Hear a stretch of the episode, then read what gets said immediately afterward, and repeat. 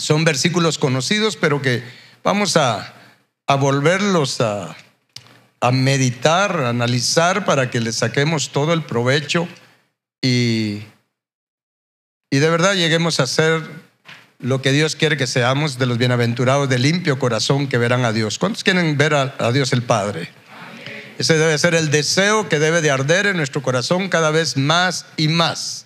Debe ser el, el eje alrededor del cual debe girar nuestra vida cristiana, el hecho de ver al Padre, ser de los bienaventurados, de limpio corazón que verán al Padre.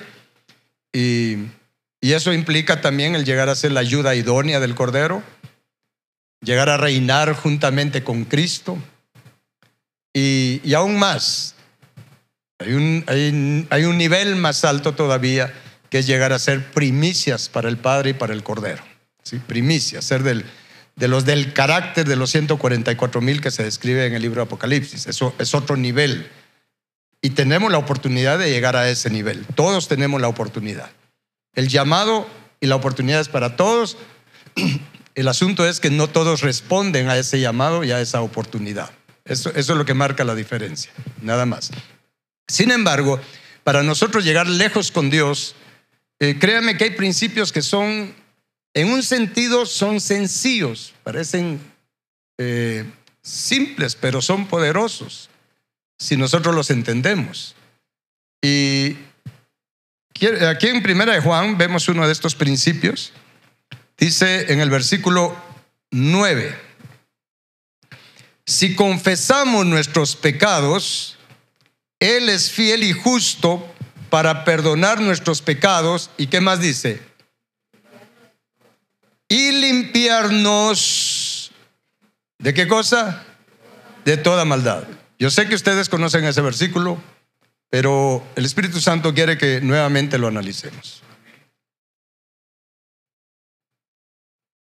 Hay muchas personas, muchos cristianos, que pues de una manera sincera y, genuina, quieren cambiar. Y, creo que todos reconocemos nuestra necesidad de cambiar, ¿o no? Cambiar nuestra manera de ser, nuestra manera de, nuestras actitudes para con Dios, para con las personas, porque sabemos que nuestra manera de ser, nuestra manera de pensar, nuestra manera de hablar, nuestras actitudes, es lo que nos mete en problemas. Porque no tenemos todavía el carácter de Cristo, no tenemos la mente de Cristo. Eh, a veces por fe decimos es que tenemos la mente de Cristo, pero la realidad es que no la tenemos todavía formada. Si no, otra sería nuestra manera de ser. Porque está escrito en Proverbios que tal como el hombre piensa, así actúa. Si tuviéramos la mente de Cristo, nuestras acciones, actitudes serían como las de Cristo Jesús. Siempre. La realidad es que nuestra mente está en un proceso de renovación y hay que acelerar ese proceso para que lleguemos a tener la mente de Cristo. Sin embargo, eh, acá nos dice que si nosotros confesamos nuestros pecados, Él es fiel y justo para perdonar. Pero debemos de tener convicción que Dios no solamente nos quiere perdonar. Tenemos que tener convicción que también Dios nos quiere liberar de, todo, de toda la tendencia, de toda la causa que tenemos en nuestro corazón del pecado, lo que nos impulsa a pecar. Porque el solo recibir perdón de nuestros pecados no nos cambia. Esa es la realidad, no nos cambia. ¿sí? Dios nos perdona cada vez que nos arrepentimos. Y Él dice acá claramente, si confesamos nuestros pecados, Él es fiel, porque Él ha prometido perdonar. ¿sí? Él es fiel y justo para perdonar nuestros pecados. Pero si solo, solo llegamos hasta ahí, mis hermanos, no vamos a experimentar ningún cambio en nuestra vida. Recibimos perdón, sí, pero no experimentamos cambio en nuestra vida. Y es allí donde tenemos el problema, porque no hemos logrado entender del todo que una cosa es que Dios me perdone y otra cosa es que Él me libere de la maldad que hay en mi corazón. ¿Sí? La maldad que hay en mi corazón es la iniquidad, es lo que me impulsa a pecar. Es lo que me impulsa a pecar. Y tenemos la tendencia de, todos los días, bueno, se supone que todos los días, ¿verdad? Eh, lo hacemos, el hecho de pedirle perdón a Dios por nuestros pecados, pero el problema es que solo llegamos hasta allí, ya no vamos más allá. Sí, solo decimos, Señor, perdóname por esto, perdóname por esto otro, perdóname por aquello otro, Señor, y Dios nos perdona. y nos conformamos solo con recibir ese perdón. Pero aquí nos habla de dos cosas. Nos habla de perdonar y nos habla de limpiar. Si usted lee nuevamente el versículo, dice, si confesamos nuestros pecados, Él es fiel y justo para perdonar nuestros pecados y, diga conmigo, y, ¿sí? limpiarnos, pero ya no dice de pecado, limpiarnos de qué cosa. Y no de un poco, sino de toda maldad. La maldad es la iniquidad. Es la iniquidad. Y es allí donde nosotros tenemos que ponerle mucha atención.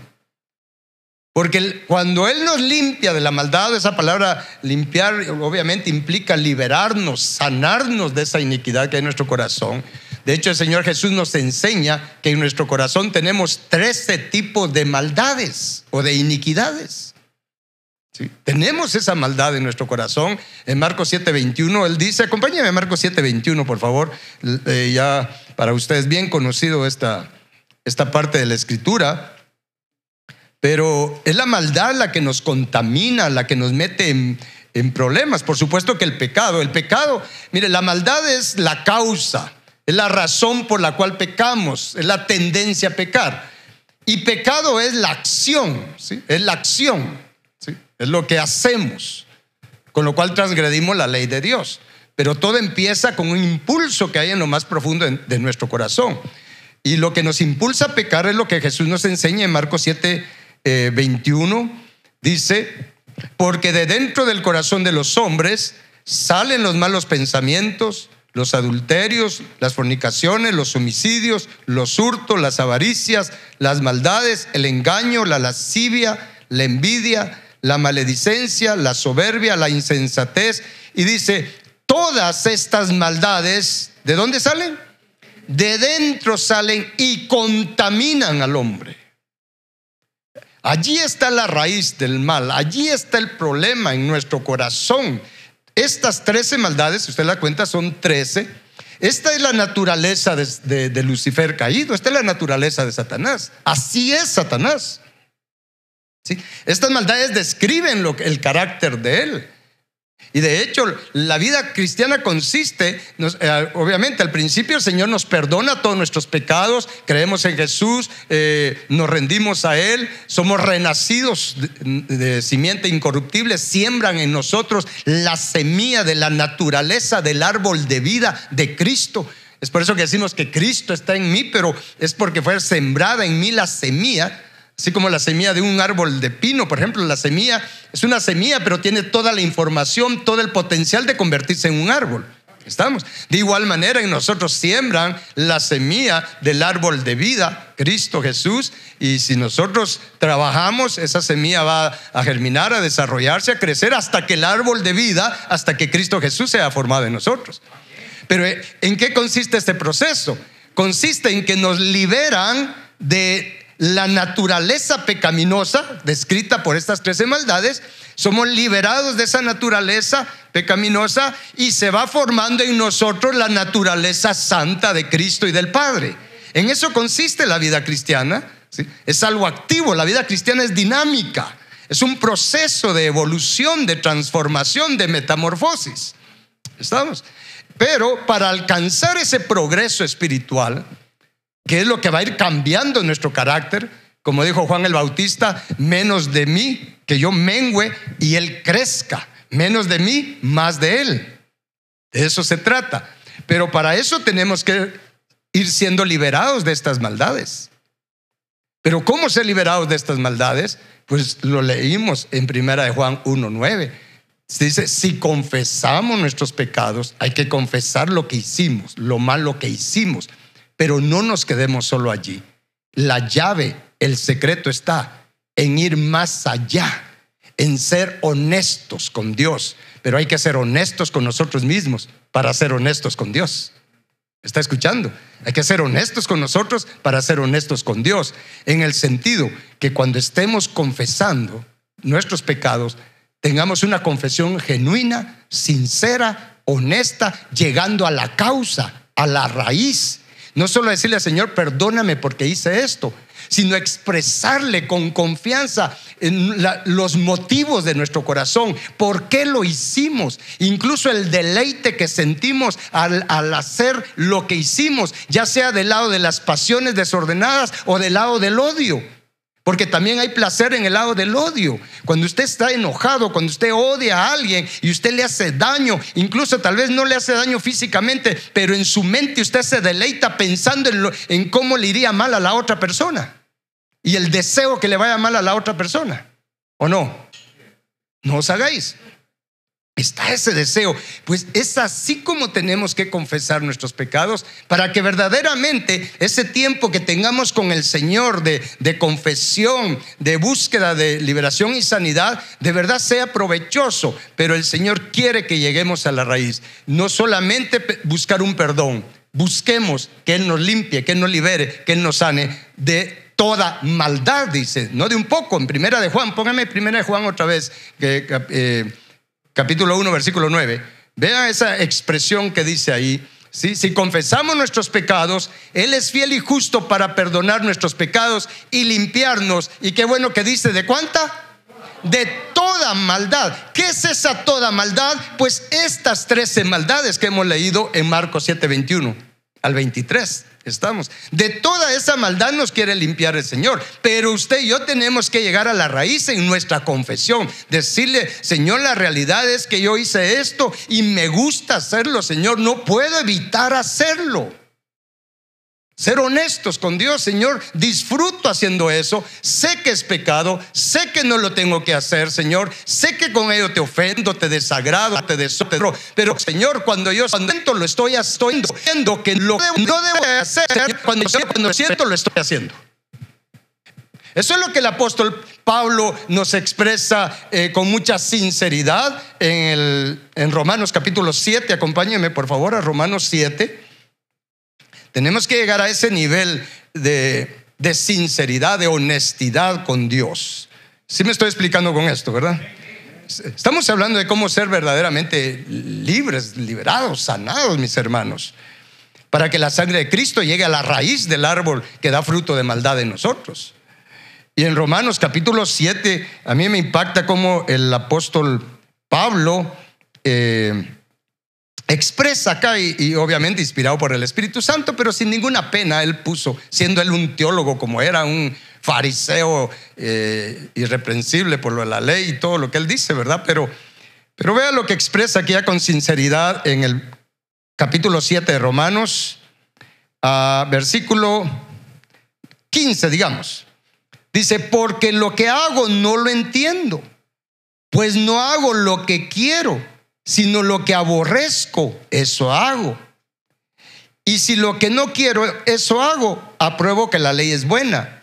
De manera que ya no soy yo quien hace aquello, sino el pecado que mora en mí. Aquí habla pecado, pero es la iniquidad, es la iniquidad que está en mí, dice Pablo. Y dice en el versículo 18, y yo sé que en mí, esto es, en mi carne, no mora el bien porque el querer el bien está en mí, pero no el hacerlo. Paremos un momento ahí, vea, esta confesión de Pablo, ¿verdad? Ustedes,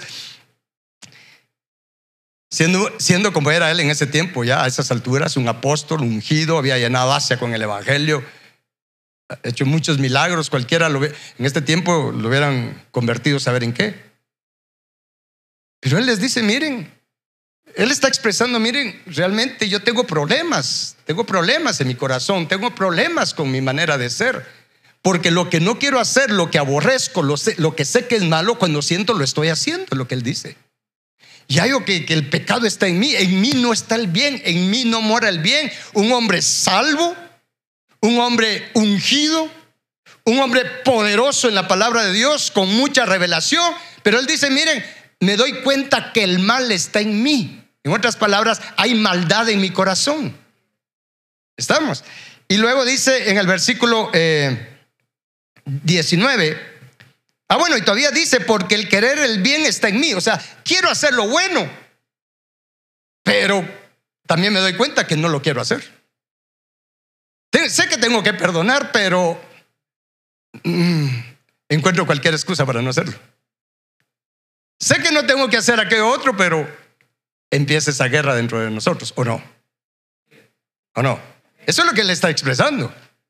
Y luego dice en el versículo 19, porque no hago el bien que quiero, sino el mal que no quiero, eso hago. ¿Cuántos están conscientes que les pasa eso también? Seamos honestos, nos pasa eso. Y luego dice en el 20, y si hago lo que no quiero, ya no lo hago yo, sino el pecado que mora en mí, o sea, la maldad que está en el corazón. Y sigamos leyendo porque esto es interesante lo que él, expresa. Así que, queriendo yo hacer el bien, hallo esta ley, diga conmigo ley. Vea este tipo de ley. Dice, hallo esta ley que el mal está en mí. O sea, ¿qué ley? La ley del pecado, la iniquidad que está en nuestro corazón la maldad que está en nuestro corazón, esa es la ley del pecado. La ley de la maldad es lo que nos impulsa a ser como somos. ¿sí? Nos movemos, actuamos por lo que hay en nuestro corazón. En, nuestro, en este caso, nuestro viejo corazón, porque ahora tenemos dos corazones, el viejo corazón y el nuevo corazón, que es Cristo en nosotros. ¿Estamos? Entonces, en el viejo corazón esta ley nos impulsa a hacer lo malo. Por eso Jesús vino a hacer un nuevo pacto y por eso es que debemos de hacer tomar la Santa Cena en memoria de Él, para recordar ese nuevo pacto. ¿Y cuál es el nuevo pacto? Jesús dijo, escribiré mi ley en la mente y en el corazón de ustedes. O sea, pero para que Él escriba es su ley en nosotros, tiene que borrar, quitar, liberarnos de la ley de maldad, de pecado que hay en nosotros. Y cuando Él quita eso y escribe su ley, entonces nuestras acciones, nuestras actitudes, nuestros pensamientos van a ser conforme a la ley que está en nuestro corazón. Si es la ley de Dios la que ya predomina en nosotros, vamos a tener cada vez más pensamientos y actitudes como las de Jesús. Pero para lograr esa liberación yo tengo que confesar, hablarle a Dios, serle honesto de esa tendencia que tengo a, pecar, de los motivos de mi corazón, no solo lo que hice, sino los motivos por lo cual hice aquello. ¿Está claro? Y es por eso que dice Pablo, mira, hay una ley que el mal está en mí. Versículo 22. Porque según el hombre interior, o sea, el nuevo hombre, me deleito en la ley de Dios. Aquí se refiere al nuevo corazón. 23. Pero veo otra ley en mis miembros que se revela contra la ley de mi mente y que me lleva cautivo a la ley del pecado que está en donde? En mis miembros. Y entonces dice en el versículo 24, me gusta esta expresión porque imagínense el apóstol Pablo aquí parado diciendo, miren ustedes, yo tengo unas luchas tremendas, lo que no quiero hacer eso hago, sé que no lo tengo que hacer, pero cuando siento lo estoy haciendo, por más que me lo propongo, me doy cuenta que en mí hay una ley que me empuja, me impulsa a hacer lo malo. Y en esa expresión del apóstol Pablo dice en el versículo 24, miserable de mí. ¿Quién me librará de este cuerpo de muerte o de esta maldad? Y es cuando él expresa, gracias doy a Dios por Jesucristo, Señor nuestro. Mire qué tremendo. Dice, bueno, es cierto que soy así, pero gracias a Dios por Jesucristo, porque Jesucristo vino a libertarnos de la ley del pecado.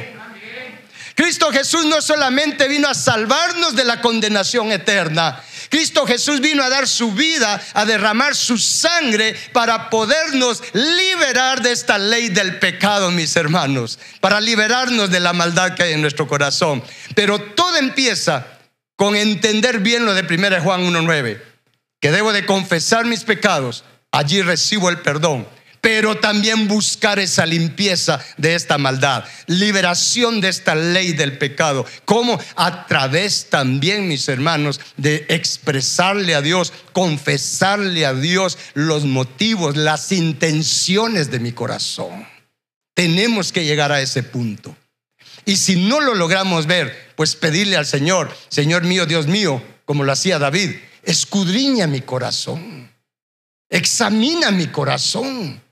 Pon delante de mí, Señor, lo que está en lo profundo de mi corazón, para que yo lo pueda ver y entonces me pueda arrepentir, no solo de lo que hice, sino de la razón, el motivo por lo cual lo hice. ¿La captaron? Sí, pedirle perdón, arrepentirme y pedirle perdón, no solo de lo que hice, del pecado que cometí, sino arrepentirme y pedirle perdón, mis hermanos, del motivo, del deseo que hay en mi corazón de hacer eso que hice. ¿Estamos? Es allí entonces donde recibo perdón de pecado, pero también recibo perdón de la iniquidad que está en mi corazón y liberación, limpieza, sanidad de la maldad que está en mi corazón. Porque Dios ha prometido perdonar no solo el pecado, sino la iniquidad. Acompáñeme a Éxodo capítulo 34, eh, por favor. Éxodo 34. ¿Me estoy dando a entender con esto? Mire, esto es clave para que usted y yo podamos de verdad hacer progreso espiritual y no que lleguemos a la Navidad del 2022 siendo igual. Aquí no se trata de cuánto tiempo tengo de ser cristiano ni de cuánto sé de la Biblia. Es cuánto, cuánto progreso estoy haciendo en la limpieza de mi corazón. Estamos. Y gracias a Dios, Dios nos ha dejado por escrito lo que vamos a leer ahorita. ¿Qué les dije? Éxodo 34. Ah, ¿Ya llegó? Bueno, entonces me espera. Éxodo 34 Vamos a leer en el versículo 6. Aquí es cuando Dios le revela a Moisés su gloria, su nombre, su carácter. Y vea lo que dice en el versículo 6. Y pasando Jehová por delante de él, proclamó, Jehová, Jehová. Leámoslo todos porque levantemos este nombre del Señor. ¿Sí? Diga conmigo, Jehová, Jehová, fuerte, misericordioso y piadoso, tardo para la ira y grande en misericordia y verdad, que guarda misericordia millares, que perdona la iniquidad, la rebelión y el pecado. Paremos ahí. Mire, Dios nos ha dejado por escrito, gracias a Dios nos dejó por escrito que Él perdona, pero vea que aquí menciona tres cosas me perdona la iniquidad, que es la maldad que hay en nuestro corazón, es la causa por la cual pecamos. Perdona la rebelión y perdona el pecado. Son tres cosas distintas. Y hay una cuarta, que son las ofensas. La iniquidad, la rebelión y el pecado, Dios nos perdona y nos libera con solo arrepentirnos de adeveras, pero arrepentirnos de adeveras, mis hermanos, de arrepentirnos genuinamente, con pedirle perdón, confesarle sinceramente, con mucha honestidad lo que sentimos, lo que pensamos, el por qué estamos haciendo las cosas, Él nos perdona y nos libera las ofensas si hay un requisito que tenemos además que cumplir y es que nosotros perdonemos a los demás sus ofensas para que el Padre nos perdone a nosotros nuestras ofensas. ¿Estamos? Son cuatro cosas que Él nos tiene que perdonar. La iniquidad, la rebelión, el pecado y las ofensas. Y si logramos liberación de todo eso, adquirimos su nombre, las cuatro letras de su nombre, Yu, Hei, Ba, Hei, escrito en nuestra frente. Eso es poderoso, pero tenemos que alcanzar esa liberación. Estamos. Pero mire, gracias a Dios nos dejó por escrito que Él perdona esto. Porque si no, saber qué relajo tuviéramos entre cristianos. Estuviéramos diciendo, no, eso, eso, vos sí, vos vas derecho al infierno, eso sí no te lo va a perdonar Dios. No, pero aquí dejó escrito que Él perdona, Él perdona, ¿sí? La iniquidad, la maldad que hay en nuestro corazón. Entonces, mis hermanos, el mensaje es simple, sencillo, pero poderoso. Busquemos a Dios, no solamente para que nos perdone nuestros pecados, busquemos a Dios para que Él nos limpie, nos libere de la maldad que tanto problema nos está dando. Y todavía tenemos que ir un poco más allá. Le voy a mencionar algo. Porque como la iniquidad es lo que está en nuestro corazón, la iniquidad es la genética espiritual perversa que tenemos, que hemos heredado de nuestros padres y viene desde Adán. Viene desde Adán. Es por eso que en Levítico, ya que estamos aquí en el Antiguo Testamento 26:40, acompáñeme a Levítico 26:40 todavía demos un paso más para recibir una liberación completa, profunda, total, mis hermanos, de la iniquidad. En Levítico capítulo 26, versículo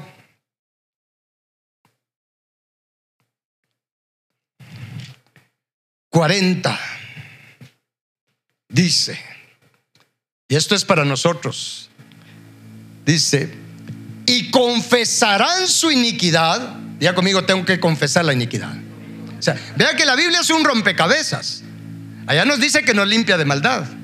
En eso nos dice que Él perdona la iniquidad. También, ¿sí? Además del pecado, perdona la iniquidad. Pero ya aquí nos dice, ¿qué hacer para que me perdone la iniquidad? Ah, hay que confesar la iniquidad. No confesar solamente el pecado. ¿Les hace sentido esto? No confesar solamente el pecado, lo que dice, confesarán, dice su iniquidad, pero hay algo más, dice, y la iniquidad de sus padres. Por su prevaricación con que prevaricaron contra mí, y también porque anduvieron conmigo en oposición. Aquí, aquí está el secreto, mis hermanos. En nosotros, además de confesarle a Dios la iniquidad que tenemos en el corazón, el por qué hacemos las cosas, pero con mucha honestidad, para que Él pueda limpiar nuestro linaje, nuestra genética espiritual, que se va de generación en generación, viene desde Adán. En otra enseñanza les voy a explicar cómo poder romper eso que viene desde Adán una maldición que viene desde Adán. Pero, de hecho, aprovechémosla de una vez, porque dice, mire, confesarán la iniquidad que dice de sus padres. O sea, confesar la maldad que hubo en el corazón de nuestros padres. No para que los perdone a ellos, porque a lo mejor hasta ya se murieron. Pero sí nos está afectando a nosotros, porque la iniquidad es lo que acarrea maldición a nuestras vidas. Es por eso que dice, confiesen la iniquidad de sus padres. ¿En qué sentido? Decirle, Señor, yo confieso que mis padres fueron así, así, así. Y mejor si hago una lista. Yo te pido perdón, yo te pido perdón, Señor, por esa iniquidad de mis padres. Pero aquí de una vez podemos ir hasta el primer padre que hemos tenido, que es Adán. La iniquidad que cometió Adán mire, por Adán, Adán dejó entrar la iniquidad en su corazón y se ha venido de generación en generación. Y es por eso que la mayor parte de las personas, mis hermanos, están con la maldición de ganarse el pan, el sustento, con afanes, con carreras, con preocupaciones.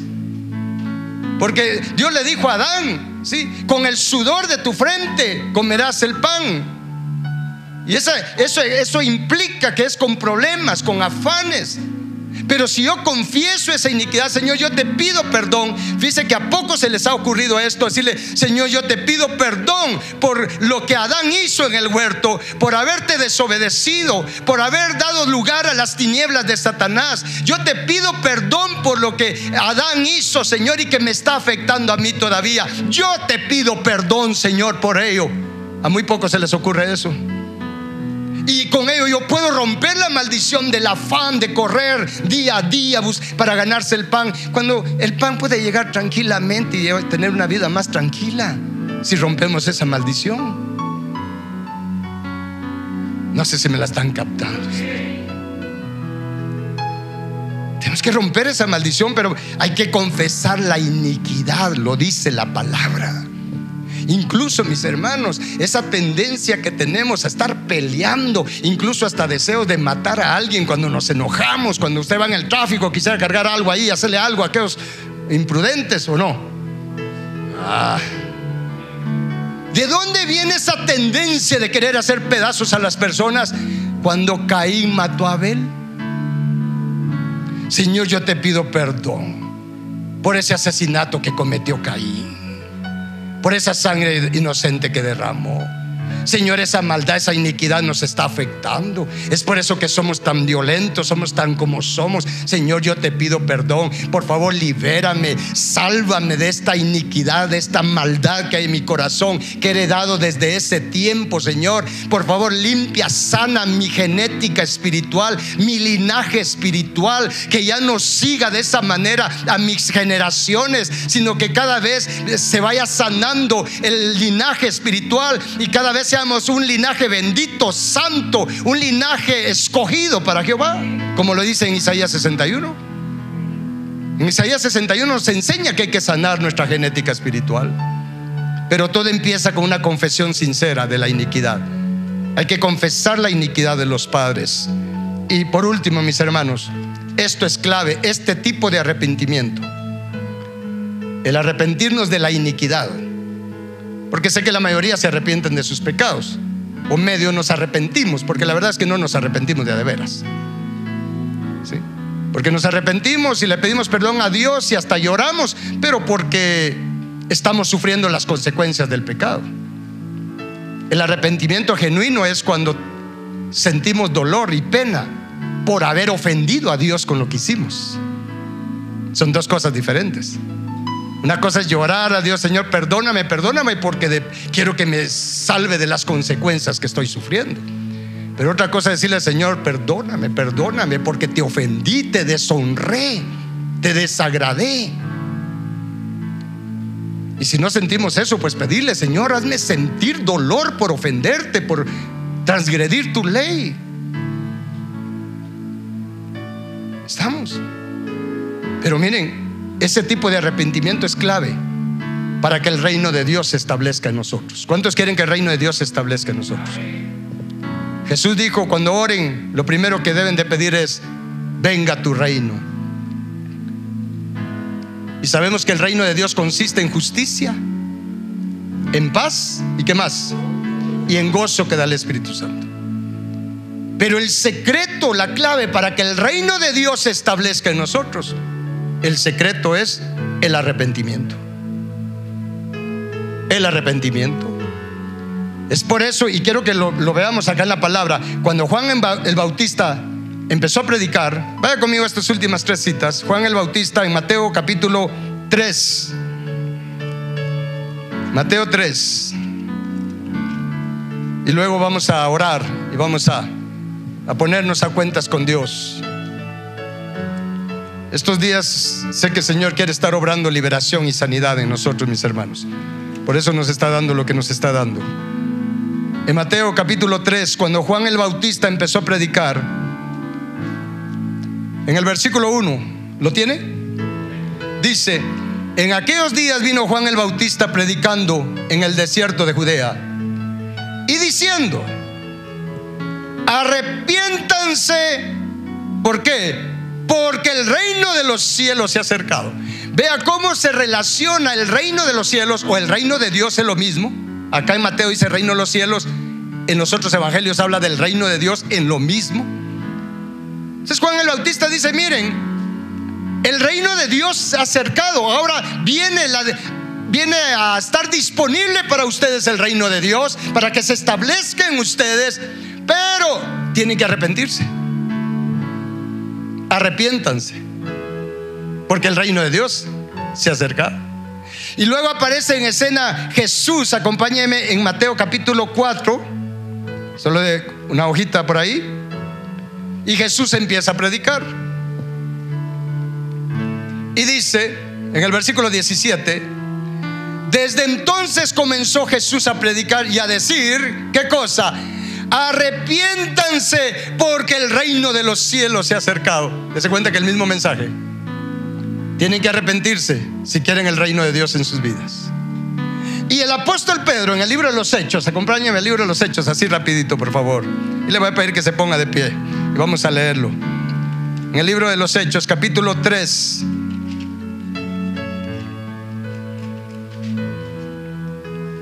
Versículo 19. Dice,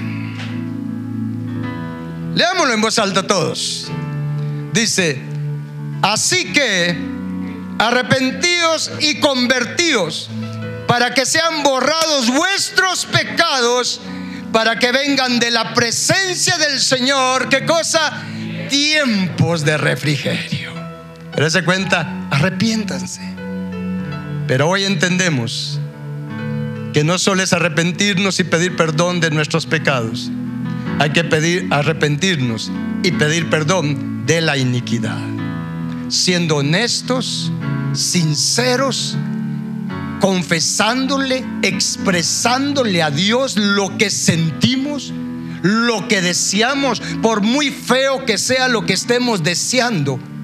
De todas maneras, Dios conoce nuestro corazón. Él oye nuestros pensamientos. A Él le agrada que seamos honestos porque de todas maneras Él ya lo sabe. Y no piense usted que porque le va a decir, Señor, yo deseo esto y el Señor va a decir, uy, qué feoso. No, Él ya lo sabe. Pero si yo le soy honesto le digo, Señor, la realidad es que yo deseo esto y esto, y si por mí fuera, Señor, yo quisiera hacer esto, esto, esto y esto otro. Sé que no debo de hacerlo, sé que es pecado, sé que te ofendo, sé que me pueden traer consecuencias duras y maldición, pero Señor mío, Dios mío, no puedo evitar tener este pensamiento y este deseo. No lo puedo evitar. Perdóname, Señor. Sálvame, Cristo. Sálvame de los motivos, de las intenciones, de los deseos de mi corazón. Sálvame de toda esta maldad. Está escrito que tú me perdonas, pero que también me limpias de esta maldad. Yo necesito limpieza, necesito liberación. ¿Y que creen que va a ser Él? Él es fiel y justo, dice. Él es fiel y justo. ¿Por qué? Porque ya prometió perdonar. Ya prometió perdonar ya prometió quitar el pecado de nosotros. Él ya derramó su sangre, ya hizo un nuevo pacto y derramó su sangre. Dice, para remisión de los pecados. Esa palabra remisión significa para quitar la maldad, quitar la maldad. Él ya pagó el precio. Ahora usted y yo tenemos que recibir esa liberación. ¿Cuánto lo quieren? Y es la única manera en que podemos regresar a la casa del Padre. Es la única manera en que usted y yo podemos llegar a ser de los bienaventurados del limpio corazón. El que va a estar en la nueva Jerusalén es el que más se arrepintió de corazón. El camino a la nueva Jerusalén es un camino de arrepentimiento. Es por eso que Jesús dejó un camino de sangre. En el tabernáculo de Moisés vemos el camino de sangre desde la entrada, desde el altar de los sacrificios hasta el propiciatorio, hasta el arca. El camino de sangre. ¿Por qué es un camino de sangre? Porque es un camino de arrepentimiento. Hay sangre a cada paso. Hay sangre a cada paso disponible para nosotros para alcanzar la limpieza de toda, de toda maldad. ¿Cuánto lo quiere? Padre bendito, te damos gracias por hablarnos. Gracias por enseñarnos. Padre, hoy reconocemos nuestra necesidad. Nuestra necesidad, Padre, de ser honestos contigo. Nuestra necesidad, Padre, de abrirte nuestro corazón. Nuestra necesidad, Padre, de ponernos a cuentas contigo. Y la única manera de estar a cuentas contigo es que tú nos perdones. Pero no solamente queremos que nos perdones, Señor, queremos que también nos liberes, que nos limpies, que nos salves, que nos sanes de toda la maldad que hay en nuestro corazón, Señor. Hoy reconocemos nuestra necesidad de ser liberados de la ley del pecado, de esa ley de iniquidad y de la rebelión que hay en nosotros, Señor. Es evidente, Señor, esta maldad que hay en nosotros. Es evidente por nuestras actitudes, por nuestros pensamientos, por nuestras palabras, porque de la abundancia del corazón habla la boca. Es evidente, Señor, que en nosotros está esta maldad. Gracias por la salvación de nuestra alma de la paga del pecado. Pero también, Señor, te suplicamos que nos ayudes a crecer en salvación, a crecer en sanidad de nuestro corazón, a crecer en limpieza de nuestro corazón. Espíritu Santo, ayúdanos, redargúyenos, convéncenos de pecado, de maldad, de justicia y de juicio. Señor nuestro, ayúdanos a arrepentirnos de a de veras. Sálvanos, Cristo, de nuestro corazón no arrepentido. Sálvanos de la dureza de nuestro corazón. Danos ojos para ver nuestro corazón, Señor. Examina, escudriña nuestro corazón, Señor nuestro y Dios nuestro. Pon delante de cada uno de nosotros esa maldad que está en nosotros, Señor, para que podamos confesar la iniquidad, podamos arrepentirnos y tú puedas perdonarnos y limpiarnos de toda, de toda la maldad que hay en nuestro corazón. concédenos, Padre, que no nos vayamos de esta tierra sin que nuestro corazón haya sido totalmente liberado de todas estas maldades. Concédenos, Padre, que no nos vayamos de esta tierra sin que seamos de los bienaventurados del limpio corazón. Gracias, Padre, por el precio que ya fue pagado. Gracias, Cristo, porque tu sangre tiene poder para limpiar nuestro corazón. Tu palabra tiene poder, Señor. Tu palabra venga, Señor, como, como hacha a la raíz de estos árboles que dan fruto de maldad en nosotros. Sean arrancados de raíz, Señor, desarraigados de nuestro corazón y crezca solamente el árbol de vida, el árbol de vida, el árbol de la sabiduría en nosotros, Padre eterno. Gracias te damos, Padre. Vamos a adorar un momento al Señor.